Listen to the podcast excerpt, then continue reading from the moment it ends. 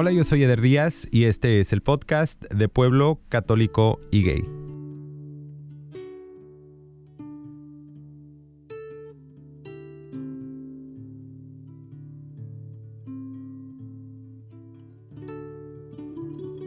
Antes de escuchar la historia del día de hoy que llega desde la Ciudad de México, te quiero agradecer tu tiempo, que nos des la oportunidad de acompañarte por los próximos 30, 40 minutos.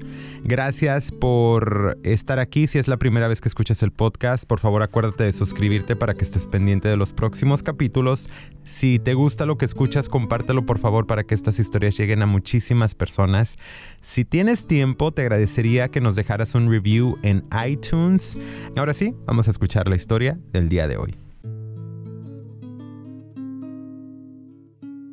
Hola, yo soy Rodrigo Gómez y soy de pueblo, católico y gay. Rodrigo, bienvenido al podcast. Muchas gracias por invitarme. Es algo que, sabes, tenía muchas ganas de hacer desde hace muchísimo, muchísimo tiempo, escuchándote a través de, de internet desde la Ciudad de México. Desde la Ciudad de México y se me hace muy chido que estés aquí y que nos hayas dado el tiempo en tus vacaciones de platicar era parte de las vacaciones, era parte de lo que tenía que hacer. Entonces, al contrario, gracias por invitarme a tu espacio. ¿De dónde eres? Yo soy de la Ciudad de México. Bueno, vivo en la Ciudad de México, tengo ya siete años viviendo ahí. Y eh, yo nací, crecí en un pequeño pueblo en el Estado de México que se llama Calacuaya. ¿Cómo es?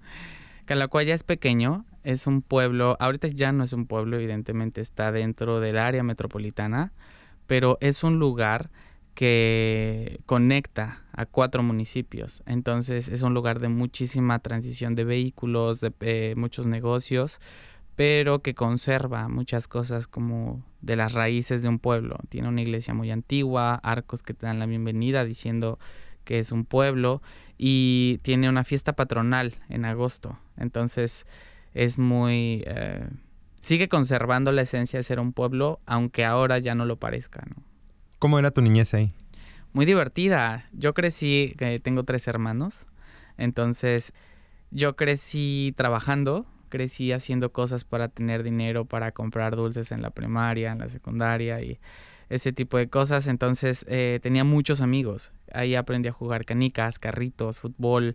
Iba al campo a, tirarme de una llanta desde las colinas. Entonces hacíamos columpios en los árboles. Todo este tipo de cosas que son muy, muy usuales en una persona que, que, que vive o que crece en un pueblo. Que puede salir a jugar a la calle. Que haces de lo que te rodea tus juguetes. Entonces fue muy divertido. Siempre he sido muy inquieto. ¿Tienes hermanos? Sí, tengo tres hermanos mayores, yo soy el consentido. Ah, te creas. ¿Y cómo es ser el menor? Es divertido porque yo ya llegué cuando mi mamá ya, o sea, su paciencia ya estaba de, ay, ya haz lo que quieras, ya los regaños se los llevaron los mayores. Entonces, ser el mayor, muchos dicen que eres el consentido, yo creo que eres el suertudo, porque creo que evidentemente ya mi mamá para ese punto, mi mamá es madre soltera. Entonces, seguramente ya para ese punto su paciencia ya no existía. ya no me regañaba tanto, entonces fue increíble. Entonces, ¿creciste nada más con tu mamá? Sí, crecí con mi mamá y mis tres hermanos. Mm. ¿En qué momento te das cuenta que eres gay? Fíjate que yo no tuve como una, una infancia en la que yo sintiera que todo el tiempo era homosexual o que me sentía raro o que me sentía atraído por mis amigos y no por unas niñas. O sea, no pasé por eso. Yo la verdad es que he sido muy inocente, generalmente soy muy disperso y mi despertar sexual o mi despertar, eh, mi despertar de una atracción sexual fue hasta los 18 años. Yo todo el tiempo me la pasé jugando, incluso en la secundaria. Recuerdo que había temas relacionados a la sexualidad en la escuela o con amigos, ¿no? Pero yo nunca lo vi como un tema del cual me interesara. Yo me la pasaba trabajando, estudiando y esa era mi vida, esa era mi realidad. Nunca me había detenido a pensarlo. Cuando tengo 18 años, 17 años tal vez, en la preparatoria, tengo un muy mejor amigo. Éramos como, como hermanos, hacíamos todo juntos, nos reíamos de lo mismo sin decir nada, este tipo de cosas. Pero evidentemente eh, ya empezábamos a salir de fiesta. Y en las fiestas pues él conocía chicas y de repente besaba a las chicas frente a nosotros, al grupo de amigos, y yo me empezaba a enojar. Yo no descubrí que eran celos hasta después, pero en ese momento me enojaba y mi argumento era, venimos todos juntos, ¿por qué tienes que estar conociendo a otra morra, güey? Entonces era como, dude, primero cuando me empecé a dar cuenta que siempre que íbamos de fiesta me sentía de esta manera, fue como, ok, esto no es normal. O sea, porque no celo a todos mis amigos que también lo están haciendo lo celo a él. Entonces, ahí fue donde descubrí que algo estaba, que algo era distinto, que no me sentía así ni con mis amigas ni con otros amigos, solo con él. Pero me imagino que a estas alturas de todos modos tú ya entendías el concepto de que es un hombre gay, ¿no? Claro, nunca he tenido como un concepto, tal vez porque tengo la fortuna de haber crecido muy cerca de la Ciudad de México. Nunca eh, viví rodeado de algún estereotipo. Mm. Crecí viendo la televisión como todos, entonces en la televisión veía lo que posiblemente era ser homosexual. Veía este estereotipo del chico que se dedica a la cultura de belleza, que es como súper amanerado, que tiene que ser el fantoche o el gracioso de la historia, y para mí eso era ser homosexual. Pero como yo no me sentía de esa manera, eh, yo decía, no soy. pues no soy gay. Porque para empezar no me interesa, ni siquiera yo sé cortarme mi propio cabello. Entonces, a ese grado de inocencia llegaba, yo decía, pues es que eso es ser gay, no es que te gusten los hombres. Y como a mí eso no me gusta, pues no soy gay. Pero eh, conforme va, voy, voy creciendo, me empiezo a dar cuenta de, de, de, que existe la homosexualidad, de que es ser gay, de que es... Eh, una comunidad muy extensa que son las lesbianas, los bisexuales y demás, teniendo 16, 17 años, nunca me generó como un tabú. A mí la verdad es que fue como un, ah, ok, esto existe, cool. No me siento interesado por ninguna de las variantes, ni siquiera la heterosexual, pero qué cool que exista. Ya después me di cuenta que sí me interesaba. Que sí eras. Que sí era. y muy gay. y hablando de tu hogar, en tu casa, alguien te decía, oye, Ro, la, novia. Fíjate que en la secundaria tuve una novia, una novia que fue por compromiso con mis otros dos mejores amigos, porque éramos los tres amigos que conocen a las tres amigas de otro salón. Dos de ellos se hicieron novios de las dos chicas, quedábamos uno y uno y dijimos, bueno, seamos novios, ¿no?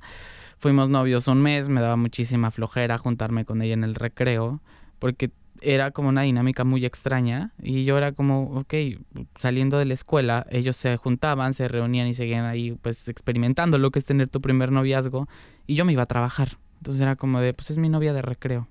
Y mi mamá todo el tiempo fue como muy, me ha dejado tomar mis propias decisiones y ella sabía que yo estaba estudiando y que estaba trabajando y que esa era mi vida y entonces nunca se metía, no era como de, y la novia, más bien en lugar de preguntarme, oye, ¿qué onda? ¿Por qué no has tenido novia? Ni, o algo así por ese, por, por, porque sintiera que era homosexual.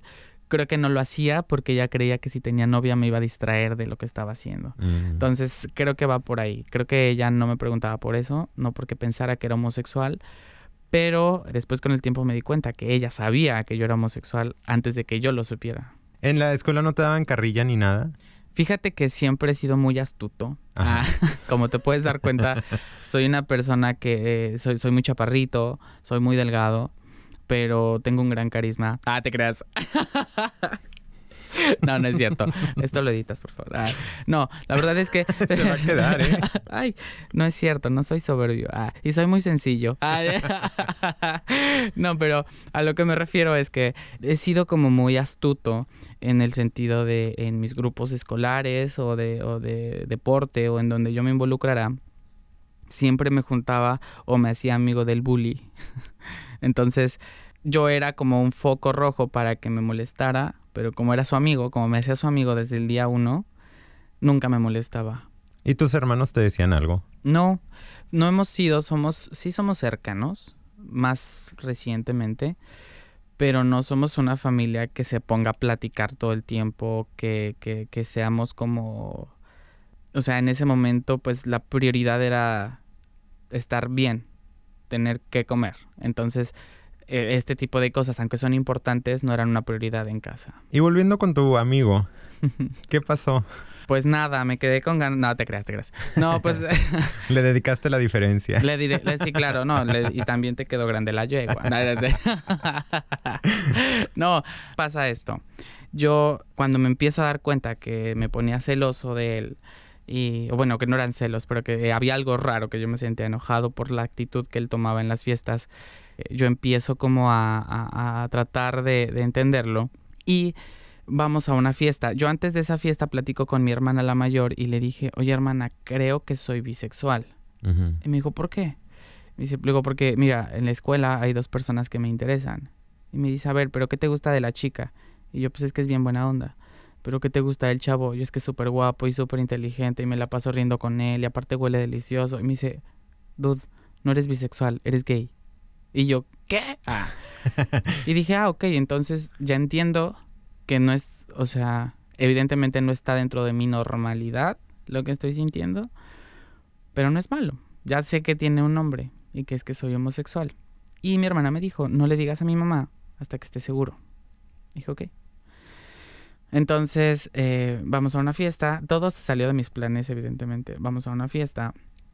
Y en la fiesta, yo para entonces era una persona mucho más chapar era mucho más chaparrito, era gordito, no tenía como este, esta intención de arreglarme todo el tiempo. Ay, vanidoso que soy, ¿no? O sea, no, no me procuraba eh, eh, estéticamente. O sea, siempre usaba el mismo par de jeans, los mismos tenis y solo cambiaba la playera, pero la misma sudadera. O sea, cuando todo el mundo utilizaba ropa común para ir a la escuela, yo parecía que me uniformaba porque no me interesaba no me interesaba ni verme bien, porque no era como una prioridad, pero tampoco verme bien para alguien más, cuando a todos ya les estaba pasando. Ya a esa edad, pues te quieres ver, encuentras tu identidad y sabes que eres o emo, rockero, metalero, reggaetonero, no lo sé.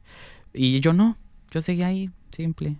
Entonces, vamos a una fiesta, a mí me decían chicharo por estas características, y una amiga ya estábamos tomando de que un tequila, pero a esa edad un tequila es como si te pusiste una fiestota. Entonces. Y luego tú con tu tamaño peor. Y luego, pues sí, claro, ¿no? Toda la botella. O sea, abrieron la botella y yo ya estaba vomitando, ¿no? y yo, ah", ya con resaca. Y acabamos de llegar y ya traía resaca. Pero. Pero lo que pasó fue que llegamos a la fiesta, están tomando no sé qué, y una de ellas dice, en ese entonces pues era un escándalo, que una chica ya no fuera virgen. Y nos dice, bueno amigos, les quiero compartir un secreto. Éramos seis amigos en la peda. Y, dice, les quiero compartir un secreto. Eh, nosotros, bueno, yo ya no soy virgen. Y todos fue como de, wow, bla, bla, bla, una tontería. Y como que en ese círculo de confianza, en ese entorno bastante, ahorita lo veo y digo, ay, pequeños. Pero en ese momento fue muy importante. Disculpa que te interrumpa. te voy a interrumpir porque eso es muy chistoso hablando de lo que es ser de pueblo, muchas veces de lo que es ser católico también. Ese es como el coming out de las mujeres, siento yo, ¿no? El admitir que tienen relaciones sexuales, especialmente si no están casadas. Por eso se me hace muy chistoso que digas que te lo compartió porque como uno diría, ahora siento lo que dicen mucha gente cuando me dicen a mí, ¿para qué tienes que decirle a todo el mundo que eres gay? Claro. Entonces yo, ahorita pensé, ¿por qué tendría ella la necesidad de decirles que ya no era virgen? Por ejemplo, ¿no? Entonces, pero me imagino que viene de esta carga emocional que siente también la mujer de la presión de no tener relaciones sexuales. Claro. O de no sentirse como una mujer sexual. Es, se me hizo muy interesante ese dato. Te dejo continuar. No, ya se me olvidó. Ah, te creas. no, realmente sí. O sea, realmente sí fue una situación en la que eh, el ambiente, la gente, el momento, el lugar todo se prestó para que nosotros seis nos sintiéramos en confianza. Y todos empezaron a hacer comentarios, como de que, bueno, pues ya compartió ella su secreto, lo vamos a hacer todos. Y yo en ese momento estaba pensando, ¿cuál es mi secreto? Me, sentí obligado a compartir algo y en ese momento yo no sabía que ser gay y aceptar mi homosexualidad era algo importante. Yo dije, ah, bueno, es parte de mí, pero no me siento tampoco como tan en esta dinámica de buscar un novio o tener una experiencia con alguien más. O sea, fue solo como, no es importante y no pensé en eso. El punto es que empezaron, no sé qué, y una de mis amigas, el secreto era, esto es un escándalo, estaba saliendo con un profesor. Y ella dice, yo brindo porque pues el amor imposible, no sé qué. Y a mí se me ocurrió decir, sí, salud, pero fui el único. Entonces todos los demás dijeron como de, ¡Ah! el chicharo está enamorado. O sea, está chiquito, está gordito, está chistoso y se enamoró de quién. Queremos saber de quién se enamoró. Y me empezaron a fregar todo el tiempo, como de, ¿y de quién es? ¿Y quién es? ¿Y quién es? Todos, los seis, al mismo tiempo. Y en eso mi amigo se levanta de la mesa y me dice, yo ya sé quién es. Y yo le dije, ¿no tienes idea quién es? Me dijo, yo sé quién es. Yo ya sé quién es. Dije, no tienes idea. Que ya sé quién es, que ya sé quién es. Y no sé si porque me había tomado medio tequila o porque me sentí como enojado de su actitud. Le dije, eres tú. Y se quedó parado. Así como, me dice, ya sabía. Deja su vaso en la mesa y se va.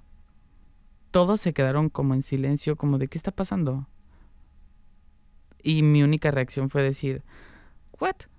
O sea, ya, ya, ya lo había escuchado, ya lo había pensado, pero nunca lo había dicho. Nunca le había dicho a nadie que me gustaba un hombre. Y en ese momento me lo dije y se lo dije a más gente. Entonces me dio miedo, me paré y me fui a esconder al baño. No lloré, no hice una escena de drama, solo me paré, fui al baño y no salía y mis amigos fueron y me dijeron, no pasa nada, te aceptamos, tranquilo. Y yo dije, ¿qué acabo de hacer? O sea, ni siquiera estoy seguro. ¿Qué acabo de hacer? Yo sabía, aunque tenía 17 años, sabía que había hecho algo importante, aunque para mí en ese momento no significara algo. Entonces, después de casi 20 minutos logran sacarme del baño, pero yo ya salí directo a agarrar mi mochila y decirles nos vemos después. Y ahí viene la parte más complicada, porque regreso de la fiesta, voy camino a casa, voy pensando qué acabo de hacer, con este aroma tequila, sintiéndome eh, valentonado por, por haber tomado un poco. Llego a mi casa y lo primero que pensé fue, mi mamá es mi mejor amiga en el mundo. ¿Por qué le voy a ocultar algo así? Y si ya lo saben mis amigos, ella tiene que saberlo. Pero no sabía cómo decirle. Entonces voy pensando en eso, llegando a casa, llegando a casa. Y cuando llego a casa le digo, oye mamá, este, quiero platicar contigo. Y me dice, estás borracho. Y se empieza a reír porque obviamente yo me la pasaba en la escuela y en el trabajo y nunca me había visto ni siquiera tomar pero ya sabía que me iba a una fiesta, entonces le llamó la atención como verme en esa etapa como de, estás muy chistosito, ¿no? Y me dice, ¿estás borracho? Le dije, ay, un poquito, tome tequila. Me acuerdo perfecto que estaba comiéndose una sopa de fideo. y me dice, ¿qué pasó?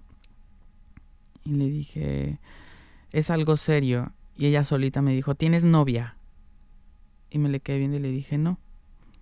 Y ella me contesta, ¿novio? Y en ese momento me quedé de, ¿what? Y le dije algo así. La historia podría decirte que ella me dijo, ok, no te preocupes, medio lo entiendo, pero no. Mi mejor amiga en ese momento desapareció y se convirtió en un ser que no sabía quién era. Tiró la, la, cuchara en la sopa, brincó una escena súper dramática, que hasta la fecha me burlo de eso con ella. pero se puso como loca. Y me dijo, me acabas de decepcionar como nadie en la vida, eres el peor de tus hermanos, no sé qué hice mal, seguramente ni vas a trabajar, no sé de dónde aprendiste esa modita tonta, seguramente es la escuela y mil cosas horribles que te puedes imaginar. Me hizo sentir en ese momento que ser homosexual era malo. Ahí, ahí me di cuenta que no era normal, en cierto punto a, a la realidad en la que yo estaba. Entonces me sentí como de lo que estoy haciendo está mal. O sea, ¿qué, qué acabo de hacer? Y aparte seguía con el tequila encima. Entonces pasé por, por, por, este momento de depresión en el cual estuve muchísimos días echado, llorando, sin entender qué estaba pasando, porque perdí a mi mejor amigo, porque perdí a mi mejor amiga, que era mi mamá, y porque no entendía qué pasaba. O sea, fue como, ¿por qué soy gay? ¿Por qué? O sea, todo iba bien. Iba a la escuela, iba a trabajar, tenía mis amigos, tenía una buena relación con mi mamá. Y de repente descubro que soy homosexual y me doy cuenta que el mundo es distinto. Y es ahí donde todo cambió. ¿Cuándo volvieron a hablar del tema? Se habló recurrentemente del tema. me llevó a terapia psicológica. Su primera reacción fue llevarme a terapia psicológica, decir lo que tú tienes no es normal. Ella seguía creyendo que era una moda Y me decía no y no y no y no. Entonces pasamos de terapia psicológica en terapia psicológica. Evidentemente mi comportamiento cambió, me volví más rebelde, pero en ese momento salimos de vacaciones en la escuela y teníamos vacaciones de verano, eran dos, tres meses. Y yo dejé de ver a mis amigos, entonces iba a trabajar, empecé a tomar y empecé a dejar eh, de llegar a casa, me volví un rebelde, le contestaba horrible o ni le contestaba, o sea, me volví otra persona, ¿no? De ser el güey que, que, sí le hacía caso y que pues, tranquilo, que no tenía que preocuparse por mí, me convertí en el rebelde sin causa ridículo. Entonces, en todo esto me empecé a llevar a terapia y yo tenía una actitud como de, pues, ay, me vale, o sea, ya no sé si quiero ser gay o no, pero tampoco quiero estar en esto, o sea, no entendía nada, no sabía qué estaba pasando. Y en una de esas, pues la terapeuta me dijo, es que te diste cuenta que tienes la culpa, porque yo le decía, es que no entiendo por qué mi mamá no me acepta. Me dice, es que tú tienes la culpa. Y yo dije, ¿cómo? ¿Es mi culpa ser gay? Y me dijo, no, tu culpa es que tú eras una persona para ella, le dices soy gay y cambiaste tu comportamiento radicalmente. Entonces ella está asociando ser homosexual con este comportamiento, no con que eres su hijo siendo homosexual. Entonces dije, ok, tienes un punto, vamos a intentarlo. Y empecé a hacer cosas básicas, que no puedes, o sea, de verdad, empecé a atender mi cama y mi mamá se me quedaba como viendo, diciendo, ¿y este? ¿Qué le pasa, no? y poco a poco empecé a, a, cambiar mi comportamiento, a ser yo nuevamente. Digo, no ser un hijo ejemplo, un hijo modelo, sino un hijo que no, da, no diera problemas, ¿no? Un, un hijo, tal cual.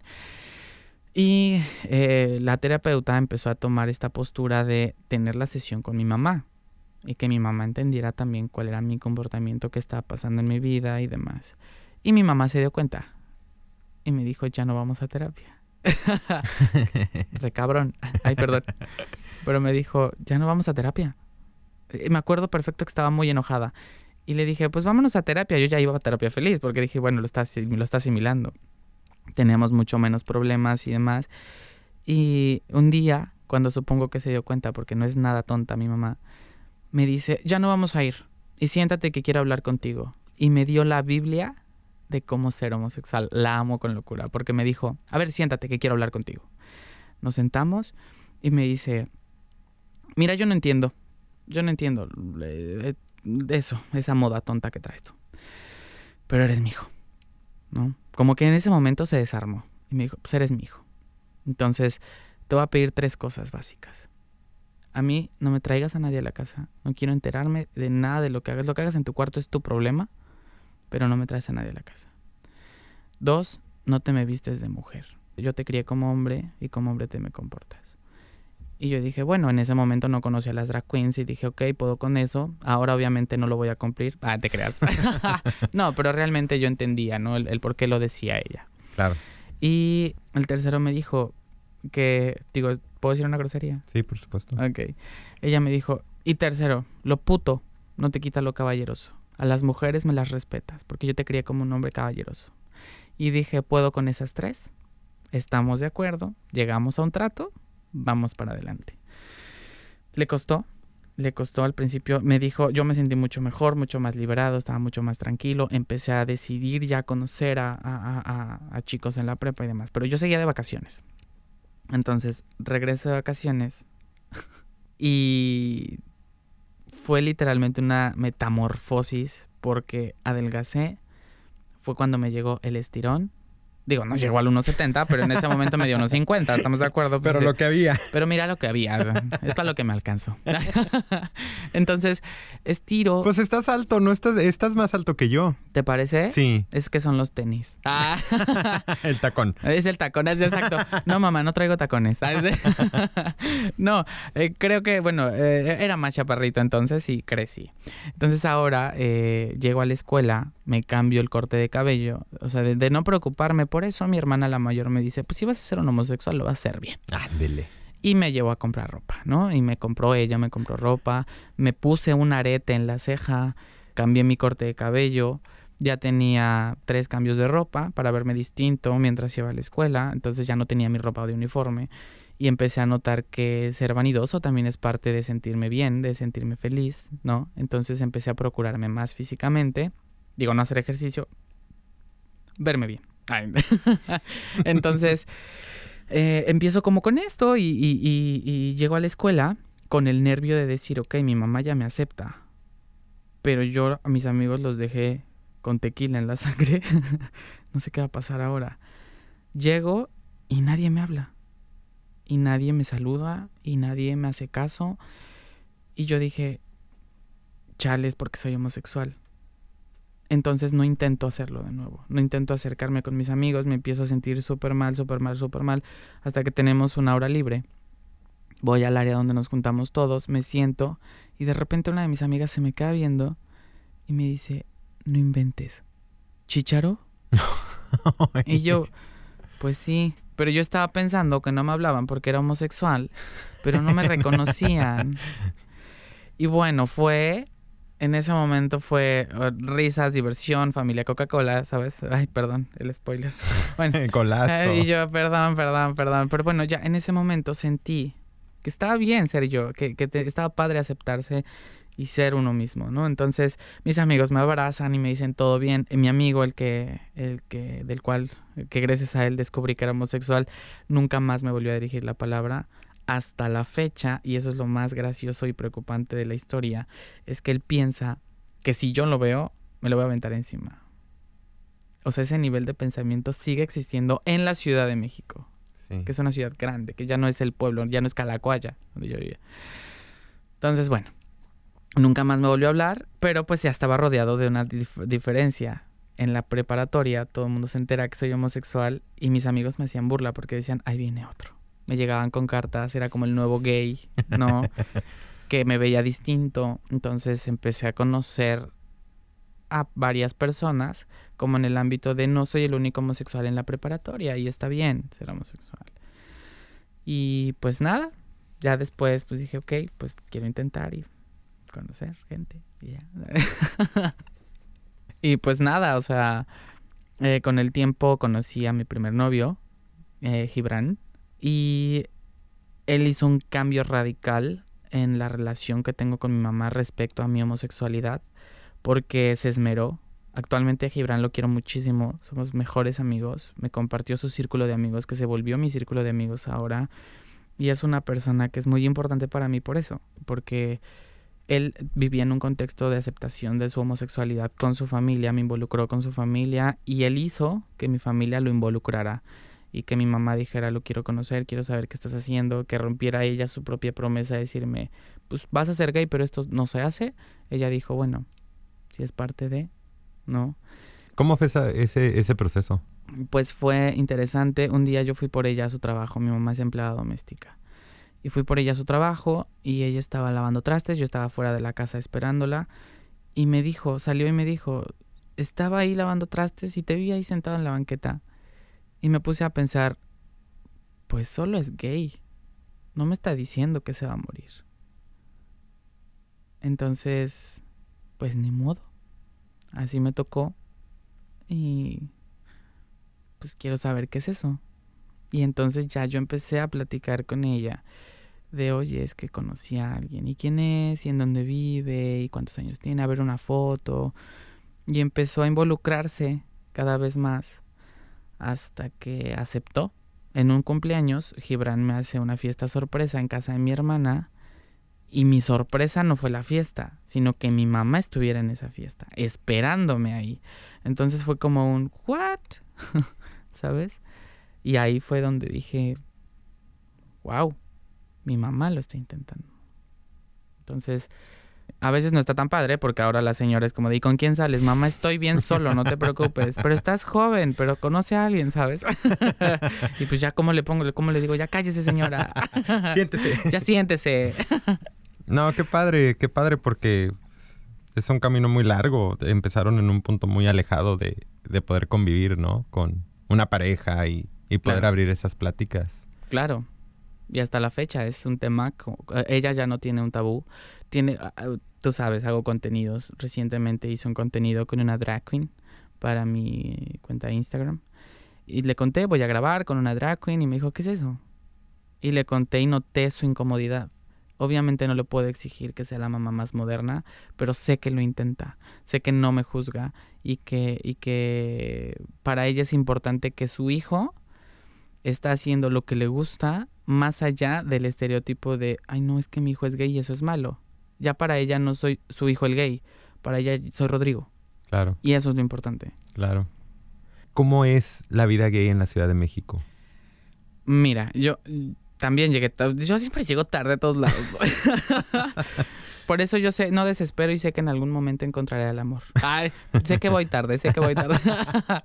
no, la verdad es que, mira, yo llegué a una dinámica de la vida gay en Ciudad de México cuando yo ya era demasiado grande. No pasé como mi adolescencia viendo cómo es la vida gay o cómo era la vida gay. Entonces a mí me recibió un ambiente de diversidad bastante noble. O sea, yo llegué ya a una ciudad de México en donde puedes agarrar de la mano a tu pareja, ir caminando por la calle. En el momento en el que yo llego a la Ciudad de México a vivir, que me independizo y que empiezo a, también vivir mi homosexualidad libremente en la calle. Nunca he dicho no soy gay. Siempre eh, no es como mi bandera de presentación. Evidentemente se dan cuenta por los tacones. pero no ha sido un tabú para mí. Tuve la suerte de no darme cuenta que había un closet hasta que salí de él. Y me siento muy afortunado por eso, porque he conocido muchas realidades que no son así.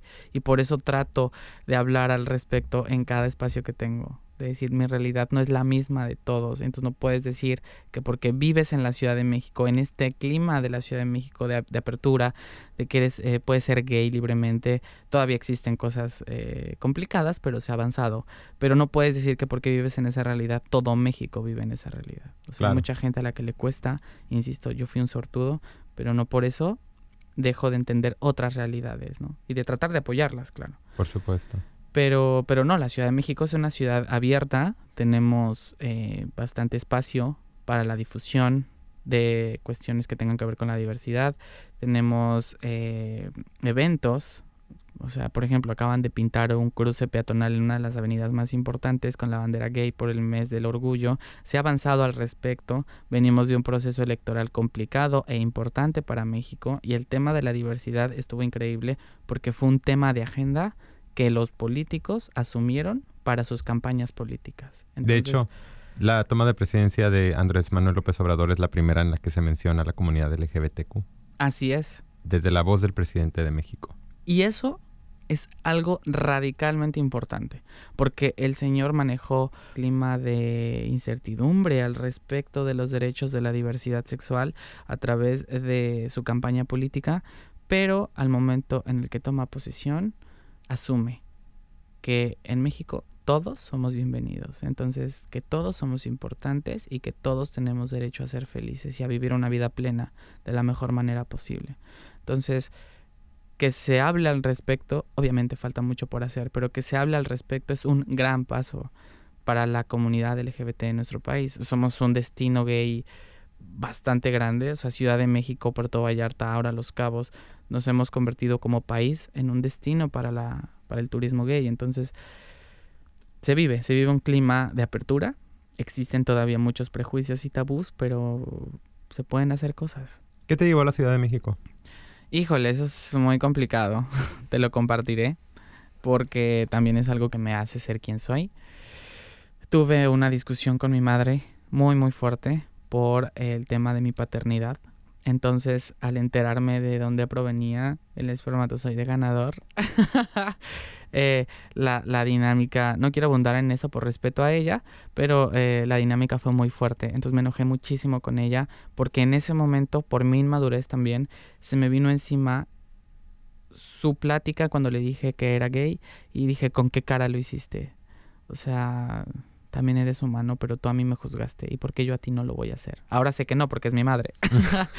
pero en ese momento me enojé mucho y ese fue como el acabose. Termino con mi primer novio, con Gibran, también justo en esos momentos y me entero que no pasó un examen de la universidad y que estaba perdiendo un año de estudios. Entonces mi vida se derrumbó.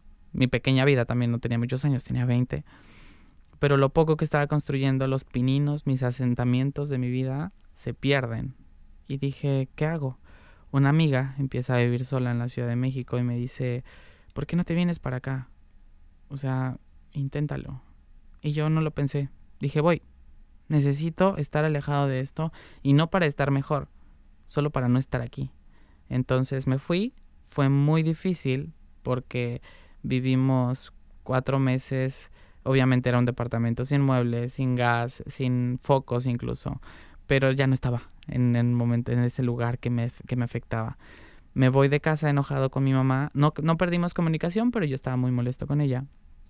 Y tenía que resolver en mi cabeza esta nueva interrogante de quién es mi papá. Sé quién es, pero lo quiero conocer y buscarlo y demás. Entonces, eh, eso me hace irme, me voy a la Ciudad de México y estando en la Ciudad de México conozco y entiendo más qué significa ser gay, qué significa ser Rodrigo y qué significa ser Rodrigo gay en la Ciudad de México. Entonces, fue increíble. Tuvieron que pasar dos años para resolver la relación con mi mamá. Pero eso afortunadamente nos unió más que nunca. Y ahora somos súper compás, súper, súper compás. De que yo le digo Doña Anita, por ejemplo. Entonces, así es como llego a la Ciudad de México. Ya tengo pues, siete años viviendo ahí. Pero mm, ha sido increíble. O sea, la Ciudad de México es... Puede ser un monstruo, pero cuando aprendes a caminar con él, está padre. ¿Qué significa ser Rodrigo? Híjole, pues para empezar, no quiero decir perfección, porque, ah, te creas, te creas, te creas. No, no, la verdad, fíjate, es una pregunta bien difícil. ¿Qué significa ser Rodrigo? Yo te diría perseverancia, significa aceptación, significa respeto, mucho respeto, caballerosidad, y creo que eh, vuelvo a, retomar aceptación, porque es bien difícil. Eh, es bien difícil. Muchas personas me dicen como tienes una, una personalidad bien ligerita, ¿no? O sea, haces cosas chidas y andas de aquí para allá y te mueves y, demás, pero no ha sido fácil. O sea, todo mundo ve el resultado de todo el trabajo que se ha hecho, pero no ven el trabajo que se ha hecho. Entonces, he estado rodeado de mucha gente. Afortunadamente, en el momento justo aparecen que me han dicho, estudia aquí, ¿por qué no mejor trabajas acá? ¿Por qué no mejor aprendes a hacer esto? Y... No lo sé, o sea, todo eso es el Rodrigo. O sea, no sé. Es muy complicado responder eso porque nunca lo había pensado. Tú contesta lo que dijo la doña alguna vez. Es muy complicado hablar de mí misma porque soy mucho más de lo que parezco. Exactamente. y luego, eh, o sea, yo tratando de no parecer payaso y, tú diciendo esas cosas. yo sí lo digo con toda la contundencia del mundo. ¿Qué significa ser gay para ti? Ay, para mí es una bendición. Me encanta. Y literalmente, te explico por qué.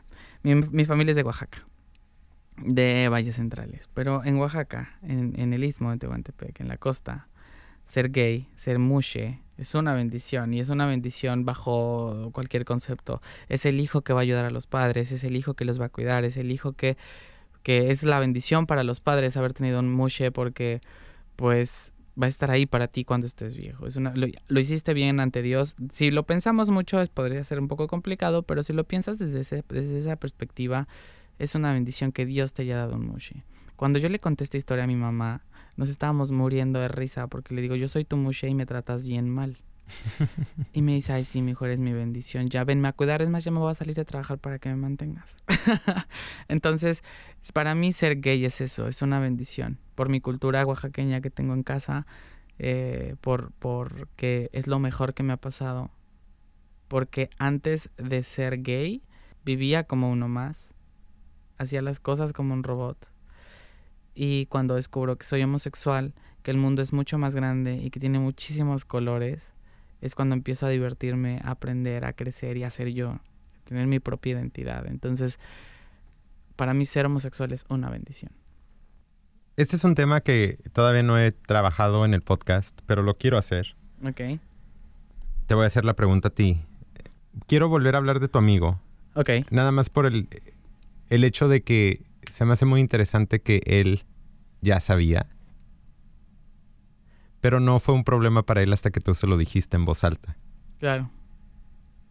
Y yo creo que eso nos ha pasado absolutamente a todos, que tienes que tener, especialmente en esa edad, en la secundaria preparatoria, ¿no? Que te enamoras de alguien que bueno, en tu caso no fue así, pero por lo menos en el caso creo que general, tú ya sabes lo que sientes, ya sabes cómo te identificas de alguna manera y sabes que los tienes que querer como en silencio. Y te tienes que aguantar que el chavo le gusten chavas, te tienes que aguantar que te esté platicando cosas, especialmente cuando hay una amistad. A todos nos ha pasado. Eh, por eso el chiste, ¿no? De la diferencia.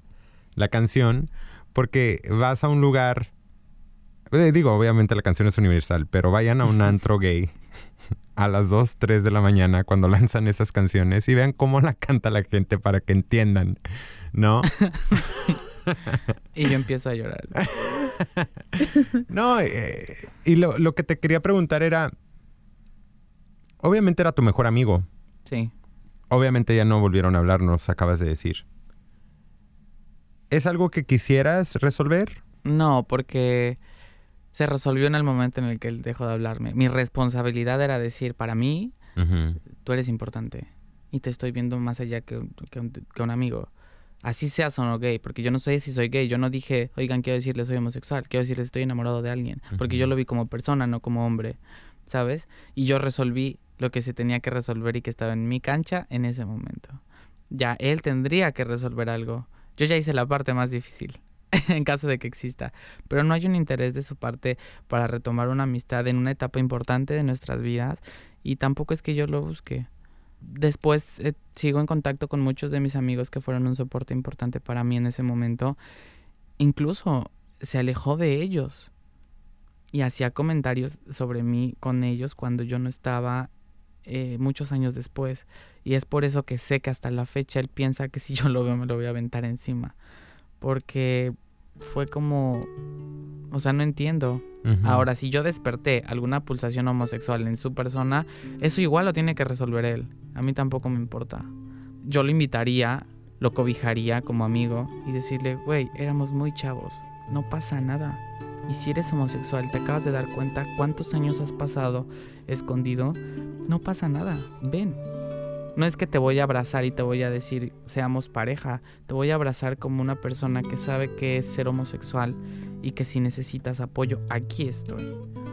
Pero creo que si algo se tiene que resolver, tiene que ser de esa parte, no, no de mi parte. ¿Con qué sueñas? Depende del día. Mejor dicho, la noche. ya sé. Bueno, también el día se bien huevón. es, cierto. No te creas. Pues la verdad es que yo soy un eterno soñador. Creo que yo vivo soñando. Y hago de eso mi materia prima para. Pero la pregunta es: ¿con qué sueñas? Pues. Es que es bien complicada esa pregunta. O sea, ¿con qué sueño? No, la pregunta es simple. Bueno, la, la respuesta es la complicada. ¿Con qué sueño? Pues sueño con, con seguir siendo yo. Me he encontrado en momentos muy complicados en los que me he perdido tanto, que me desconozco tanto, y sueño mejor con seguir siendo yo. De verdad, yo me veo siendo un anciano que cuenta historias con una cafetería, en una casa duplex, arriba mi casa, abajo la cafetería, teniendo un perro, tal vez dos, platicando con mis empleados y con los clientes que van a ir seguido a mi cafetería, yo con mi barba blanca, súper viejo. No me veo con alguien, no porque no lo quiera, sino porque ahorita me siento cómodo estando solo. Pero si alguien quiere entrar a ese café de la casa duplex con una cafetería, pero él decide que vamos a vender también sándwiches, podría negociar. podría negociar. ¿Eres feliz? Sí, ahora sí. Y según Rodrigo, ¿cuál es la clave de la felicidad? Ser uno mismo. No rendirse nunca. Seguir echándole ganas a lo que sea que hagas. Aún así, cuando pienses que ya es suficiente, siempre hay más. Entonces, para ser felices, no traicionarse a uno mismo. Si te sientes bien con lo que haces, si te sientes bien con lo que eres, si te sientes bien con tus raíces, con lo que quieres ser, con lo que te gusta ser, puedes ser muy feliz. Gracias. Gracias a ti.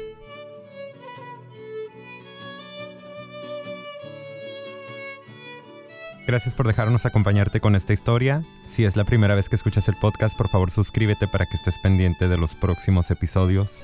comparte esta historia para que llegue a muchísimas personas. Y si tienes tiempo, te agradecería si nos buscas en iTunes y nos dejas un review. Si tú quieres contar tu historia, con muchísimo gusto, abrimos el micrófono para que la cuentes. Búscame en Instagram, arroba de pueblo católico y gay. Mándame un mensaje y con mucho gusto agendamos para que estés aquí y puedas contar tu historia. Una vez más, muchas gracias por dejarnos acompañarte, gracias por dejarnos estar en tus oídos, platicar contigo sobre estos temas. Te agradezco con todo el corazón tu apoyo.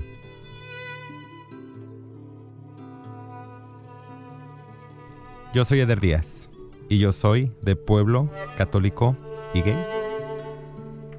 Yo soy Ro Gómez y soy de pueblo católico y gay. Gracias. Gracias a ti.